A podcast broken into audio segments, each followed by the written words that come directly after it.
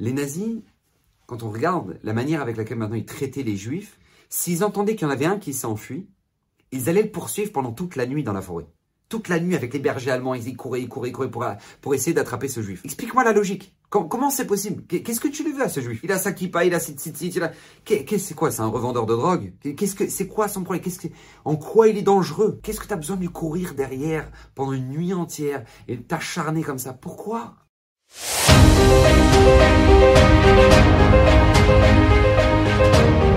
Bezrat Hashem Zerach Mishon de cette semaine est dédié pour la refoua shlema de Luna Bat Miriam. El narefanala, el narefanala, el narefanala, refoua krovalavo, Bezrat Hashem, betor sharech amcha Israël. Alors, j'aimerais partager avec vous aujourd'hui un sujet extraordinaire. Tout simplement parce que Zerach Mishon s'arrête sur une Mishnah, la Mishnah en Pirkei Avot, troisième Mishnah, troisième chapitre, vous retenez, 3-3. Là-bas, c'est Ben, ben Azaï qui parle. Ben Azaï qui était quand même ni plus ni moins que le gendre de Rabbi Akiva, donc ça le fait, d'accord? au on est dans la haute voltige. Ben Azaï nous dit Al tibaz adam. Ne méprise personne. Que personne soit méprisé à tes yeux. Ne néglige aucun homme. Pourquoi? Adam Parce qu'il n'y a pas un homme qui n'a pas son heure de gloire. Son moment où Baou Hashem il va réussir dans sa vie. Donc ne méprise personne.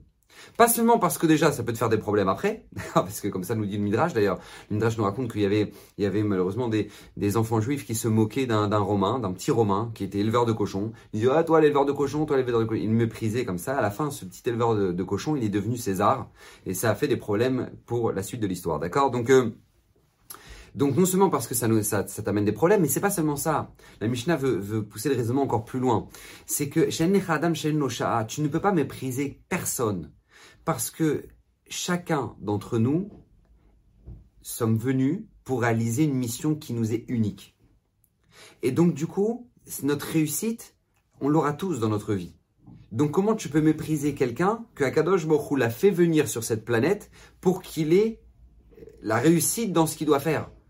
Tu peux pas toi. Si Akadosh Baruch il a misé sur lui et qu'Akadosh Baruch il a misé que cette personne-là va réussir, Comment toi tu peux dire ouais non mais tu sers à rien, euh, laisse tomber. Comment tu peux mépriser cette personne-là? C'est Rav disait, disait, vous savez ce que c'est qu'un bon professeur? Un bon professeur c'est pas celui qui booste la classe et qui met un niveau de malade. Un, bon professeur c'est celui qui, Baou Hashem, arrive à diriger les têtes de classe pour qu'ils réussissent, mais qui sait remonter ceux qui ne sont pas forts. Parce que beaucoup de professeurs disent bon, de toute façon, eux, ils sont là, et eh ils sont là, bon, on verra ce qui, ce vont bien, ce qui va bien devenir d'eux, hein, on n'en sait rien. Hein. Mais par contre, ils vont miser sur les têtes de classe les plus forts, euh, eux, ils vont les booster, ils vont, et les autres, ils vont les laisser traîner. C'est pas un bon professeur. Un bon professeur, c'est quelqu'un qui, justement, sait élever tout le niveau de la classe, y compris ceux qui ont le plus de mal. Et Rav disait, méfiez-vous des mauvais élèves. Et pas seulement des mauvais élèves, mais méfiez-vous des élèves qui sont en fond de classe, que tu as l'impression qu'ils ne sont pas les plus forts.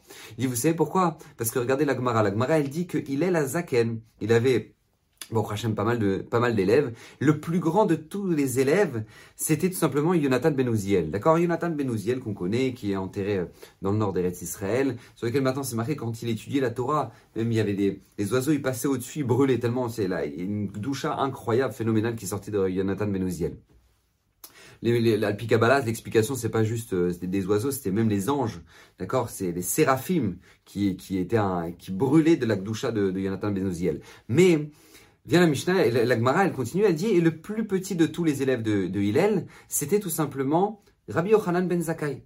Rabbi Yochanan ben Zakkai. Et Rav dit, mais toute la Torah que nous on a à l'heure d'aujourd'hui, toute la Torah orale qu'on a reçue, tout le Talmud, tout ça, toutes les Mishnayot, c'est par le mérite de quel Rav que tout a continué bah, au Hachem depuis Moshe Rabbeinu, Hillel, et ensuite Yochanan ben Zakkai. Rabbi Yochanan ben Zakkai, c'est lui qui va avoir comme, comme élève Rabbi Lezer ben Urkenus, qui aura lui-même comme élève Rabbi Akiva, qui aura lui-même comme, comme élève Rabbi, Rabbi Shimon Bar Yochai, etc., etc. Donc, en fait, la Torah, elle est passée par Rabbi Yochanan ben Zakkai, alors que c'était le plus petit de tous les élèves de Hillel. Donc, Rav disait, ne méprisez aucun de vos élèves. Même si tu as l'impression que c'est pas le plus fort. Non, non, non, non, tu ne sais jamais ce qui peut sortir de lui. Tu ne sais jamais ce qui peut sortir de lui. Mais cette Mishnah est extrêmement encourageante, je vais vous dire pourquoi. Parce qu'en fait, ici, Ben Azaï nous dit qu'il n'existe pas un homme qui n'a pas son heure de gloire. Ça n'existe pas. Chez Adam, chez Il n'y a pas un homme qui maintenant n'aura pas son moment de réussite dans sa vie. Après, maintenant, ce que nous, on décide d'en faire, Ça, c'est ça devient déjà notre problème, d'accord? Est-ce que maintenant on y croit? Est-ce que maintenant on va s'investir pour ça Et Justement, ça, ça après, c'est à nous d'en faire ce que l'on veut. Mais ce cadeau, on l'a déjà d'entrée. On a, on l'a ce cadeau. Akadosh Baruch nous a fait venir pour qu'on ait notre moment de réussite. Ça, c'est le premier point essentiel de cette Mishnah. Et le deuxième point, c'est que la Mishnah vient ici nous dire que peu importe le contexte dans lequel tu vas grandir, peu importe là où, là où tu vas évoluer, peu importe, ça changera rien tu l'auras ton heure de gloire. Parce que cette Mishnah, à qui elle parle? Elle parle à celui qui veut mépriser l'autre. Elle dit pas, ne méprise pas l'autre, altiebaz les adam, ne méprise pas les gens, parce que sinon tu vas les empêcher de faire ce qu'ils doivent réussir dans leur vie. C'est pas ça qui est marqué dans la Mishnah. Dans la Mishnah, c'est marqué, ne méprise personne parce qu'il n'y a pas une personne qui n'a pas son heure de gloire. Ça veut dire quoi? Ça veut dire que cette personne-là, de toute manière, elle aura son heure de gloire. Elle l'aura. Maintenant, toi, on te dit, ne méprise pas cette personne parce que tu sais pas ce qu'elle va devenir. Donc, donc, écoutez bien, son déduction, ça veut dire que peu importe le contexte dans lequel tu évolues, même si tu peux avoir une tonne de personnes autour de toi qui vont te mépriser, qui vont pas t'encourager, qui vont te... peu importe, ça ne t'empêchera pas d'avoir ce qu'on appelle ton heure de gloire. Et ça, c'est extraordinaire et c'est là-dessus que s'arrête le Ezra Shimshon. Il dit, mais comment est-ce possible Comment est-ce possible Comment se fait-il que maintenant tu peux avoir un contexte très difficile et maintenant tu peux évoluer dans, un, dans un milieu qui est hostile même des fois et, et, la Mishnah te dit ça n'existe pas. Il n'y aura pas un homme qui n'aura pas son heure de gloire. Comment, comment la Mishnah peut t'assurer une chose pareille? Comment c'est possible? Et nous dit les Erashimshon, écoutez bien, parce que le mazal de chacun d'entre nous vient du ciel. On ne dépend pas de la terre, nous. On ne dépend pas du contexte terrien dans lequel on évolue. Ou sociétal, ou on ne dépend pas de ça. On dépend du ciel. Notre mazal est lié là-haut au ciel. Donc notre, notre énergie est divine. C'est-à-dire qu'en fait, si je, veux, si je traduis un petit peu l'idée, c'est qu'en fait notre chargeur, il n'est pas terrestre. Notre, notre chargeur, il est, il est divin.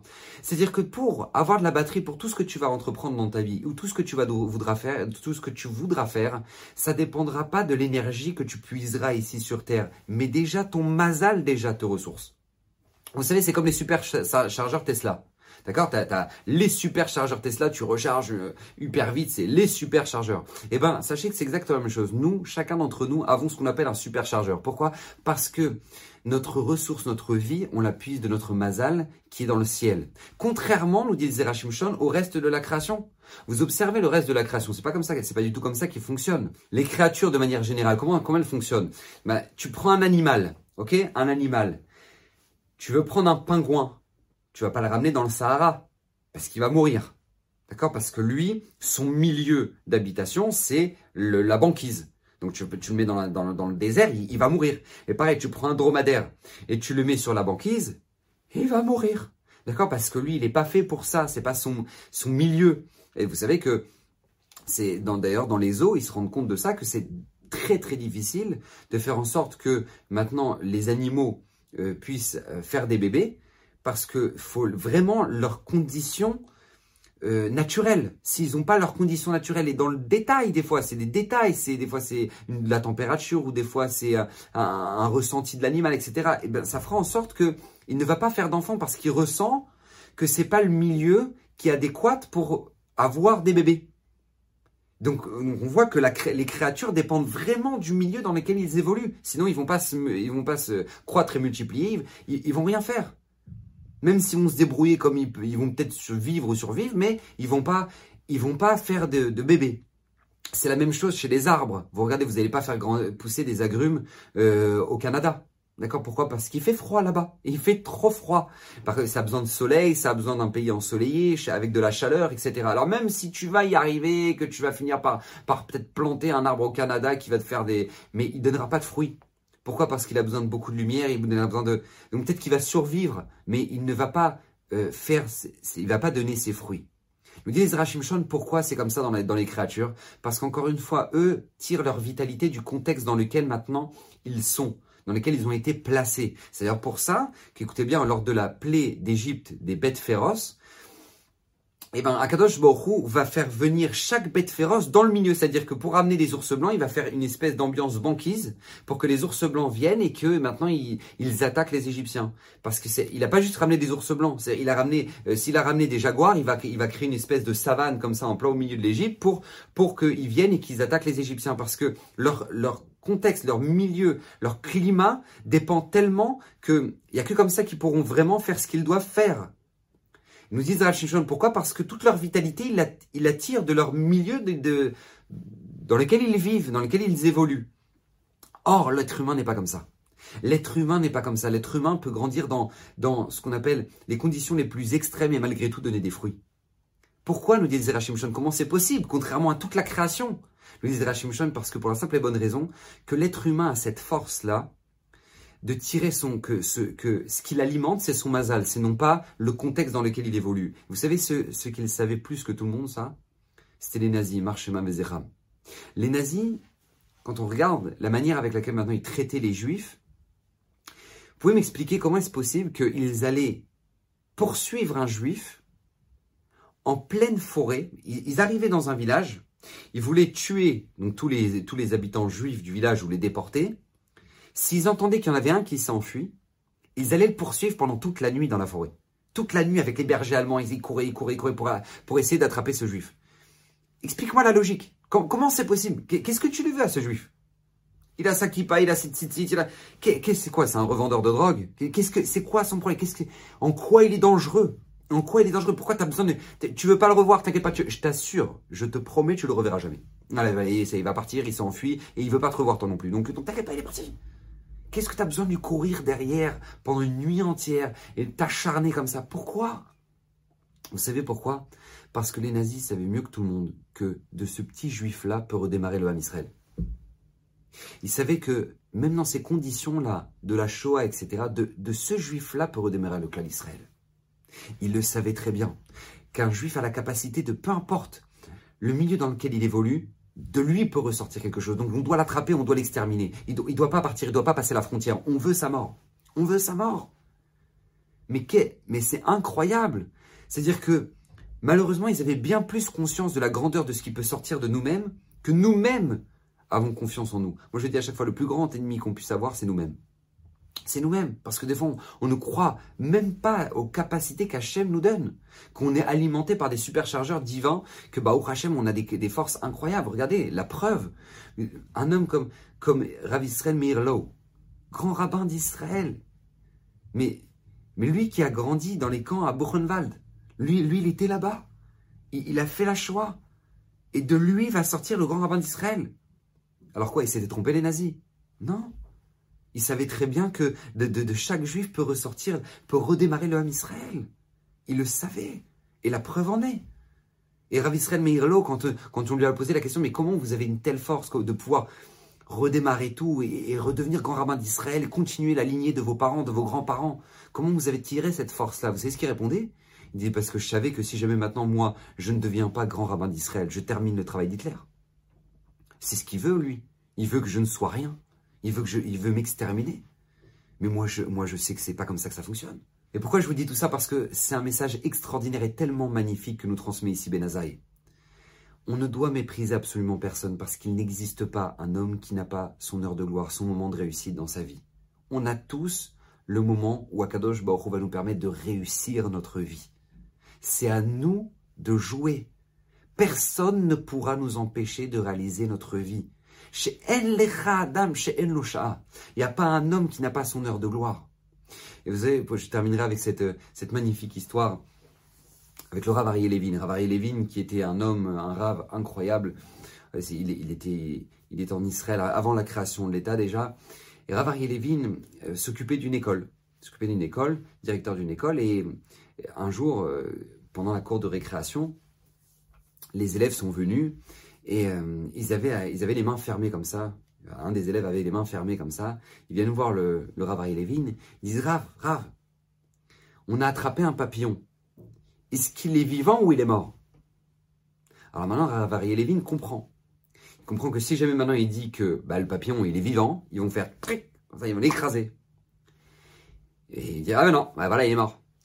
Et si jamais il dit qu'il est mort, ils vont dire Ah ben non, regarde, il est vivant. Et là, Ravariel Levin leur dit une phrase extraordinaire qu'on ne doit jamais oublier dans notre vie. Il leur dit Le destin de ce papillon est entre vos mains. Le destin de, votre de, ce papillon est entre vos mains. Mais sachez que cette histoire, en fait, c'est exactement ce qui se passe dans notre vie. Le destin de notre vie est entre nos mains. Mais cette Mishnah vient nous apprendre que personne ne pourra nous empêcher d'avoir notre heure de gloire. Cette, cette heure de gloire, c'est à nous de le réaliser, c'est à nous de Hashem de pouvoir le faire, peu importe le contexte dans lequel on a grandi. Parce que chez En Lecha Adam, chez En il n'y a pas un homme qui n'a pas son heure de gloire, ce moment de réussite dans sa vie. Et c'est ce qu'Akadosh Baruch veut nous transmettre dans sa, magnifique Torah. Et c'est ce qu'Akadosh Baruch nous encourage de penser durant chaque instant de notre vie, de se dire je peux réussir, je peux réussir, et peu importe le contexte. Et le Baruch Hashem, notre histoire l'a prouvé, combien de fois le clan Israël, à travers les exils, là où ils sont arrivés, Baruch Hashem, ils ont redémarré, et ils ont réussi Natzlacha, ils ont une réussi à nouveau la bracha, malgré le fait que on est la nation la plus détestée du monde, que tout le monde parle de nous, tout le monde parle de nous, les gens ont l'impression que Israël c'est grand comme les États-Unis alors que c'est tout petit. Et que, et que c'est d'accord, c'est deux fois la Corse. Et tout le monde et, tout le monde parle de nous et tout le monde nous juge et tout le monde a un avis sur nous. Mais justement, c'est ça la grandeur du clan d'Israël, c'est malgré le fait que tout le monde ait un avis sur nous, le premier qui doit avoir un avis sur nous-mêmes, c'est nous-mêmes. Pour pouvoir donner le meilleur de nous-mêmes, pour avoir la la réussite, parce que Kadosh Baruch nous alimente du ciel. On a des superchargeurs. Baruch Hashem, et que Bezrat Hashem, le mérite du Zerachim Shon, puisse remplir vos maisons, parce que lui-même qui a promis que tout celui qui l'étudiera régulièrement méritera une multitude de bénédictions. Donc voilà, Baruch Hashem, vous avez une belle liste sur la, sur la chaîne, partagez autour de vous. Euh, qu'Hachem vous bénisse de toutes les brachot et que Bezrat Hashem, ses paroles, soient pour la guérison totale de Luna Bat Miriam. Bracha la semaine prochaine.